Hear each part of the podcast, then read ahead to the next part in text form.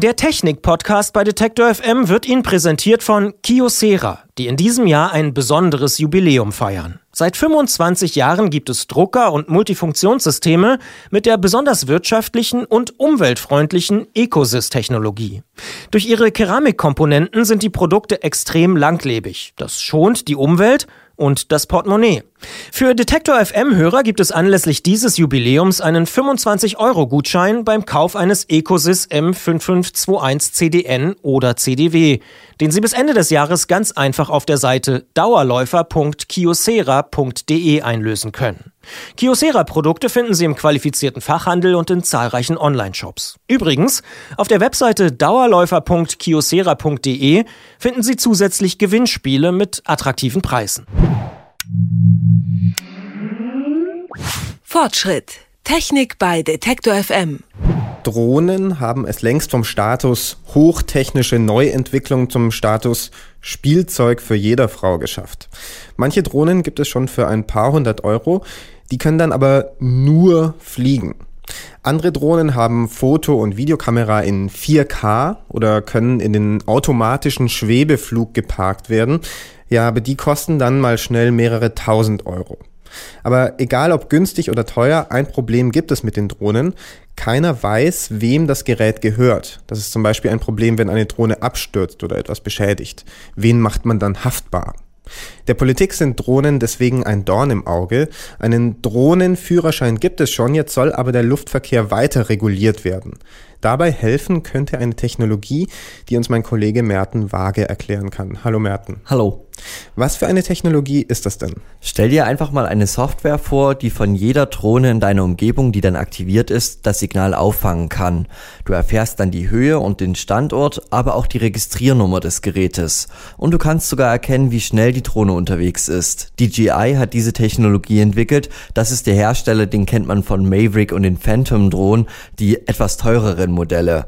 Und Aeroscope ist einfach ein kleines Radarsystem und es scannt einen gewissen Bereich ab. Durch die Funkübertragung von Drohne und Fernbedienung erhält das System da die Information. Es ist wie eine Art digitales Kennzeichen. Und dieses Radarsystem für Drohnen, sage ich jetzt einfach mal, funktioniert das dann nur für diese DJI-Drohnen von diesem Hersteller? Erstmal ja. DJI hat aber bereits angekündigt, dass das System für andere Hersteller auch zur Verfügung gestellt wird. Getestet wurde es erstmal mit allen Drohnen des Herstellers. Da braucht es auch keine zusätzlichen Geräte oder irgendwas. Andere Drohnenhersteller müssten dann ein Update oder sogar ein Upgrade des Gerätes ausführen, um die Geräte dann mit Aeroscope verbinden zu können. Okay, aber ich kann jetzt schon mal erkennen, wer mit so einer DJI-Drohne dann über mein Haus fliegt, wenn ich mir so ein System installiere. Das wäre natürlich spannend für dich. Tatsächlich ist Aeroscope aber gar nicht für den privaten Gebrauch gedacht. Das System ist zur Gefahrenabwehr da. Denn es gibt mittlerweile immer mehr Drohnenbesitzer, die mit der Technologie nicht verantwortungsvoll umgehen. Nico Juran ist Redakteur beim Fachmagazin CT und schreibt unter anderem zum Thema Drohnen. Durch seine Arbeit kennt er besonders skurrile Fälle vor einiger Zeit schon, da ist dann irgendwie einer ganz stolz mit seiner Drohne über ein äh, laufendes Kernkraftwerk geflogen und hat munter diese, diese Videobilder im, im Internet verteilt und war stolz wie Hulle. Da kann ich jeden Strafverfolger verstehen, der sagt, wir bräuchten da wohl mal ein Werkzeug gegen und wir müssen das eventuell sonst ganz verbieten. Eben wegen solcher Fälle liegen europäische Gesetzesentwürfe vor, die das Nutzen von privaten Drohnen enorm einschränken würden. Mit Aeroscope könnten zumindest Gefahrenorte wie Flughäfen, Kernkraftwerke, aber auch Katastrophen oder Demonstrationen Demonstrationen gesichert werden vor privaten Drohnen. Das wären alles so Bereiche, wo sie heute sowieso nicht fliegen dürfen. Das muss man einfach auch mal ganz klar sagen. Also viele Leute gehen sehr unbekümmert mit ihrer Drohne um, fliegen in Bereiche zum Beispiel über Menschenansammlungen, in Katastrophengebiete, in Unfallstellen, wo sie eigentlich nicht fliegen dürfen und wo sie auch wissen, dass sie eigentlich nicht fliegen dürfen. Aber das ist natürlich besonders spannend, ist viel lustiger als irgendwie über den lokalen Elektronikmarkt zu fliegen oder so. Was kommen wird, das wissen wir ja auch schon, das hat DJI auch gesagt. Es wird ein transportables System geben, das heißt, es wird auch Polizeidienststellen geben, die damit ausgerüstet werden, die beispielsweise für Demonstrationsüberwachung zuständig sind oder die beispielsweise im Katastrophengebieten eingesetzt werden. Damit kann die Polizei oder auch andere Behörden nachvollziehen, wer da gerade fliegt.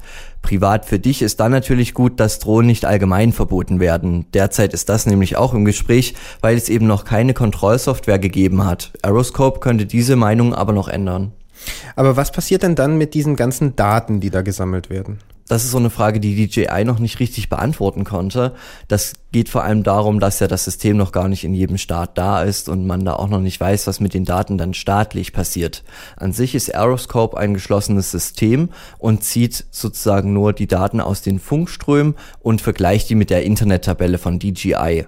Das funktioniert geschlossen und auch sicher und die Daten sollen auch nur auf dem Aeroscope-System gesichert werden.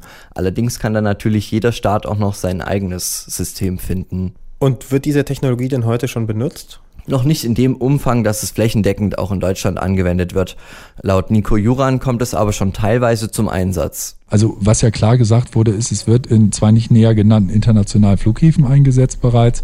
Ich gehe davon aus, dass das mehrere große Flughäfen, München, äh, Frankfurt in dem Bereich, da sich mit ausrüsten werden und nehme an, dass Ende diesen Jahres, Anfang nächsten Jahres auch die ersten mobilen Geräte an die Polizei rausgeliefert wird und sei es erstmal nur zu Testzwecken.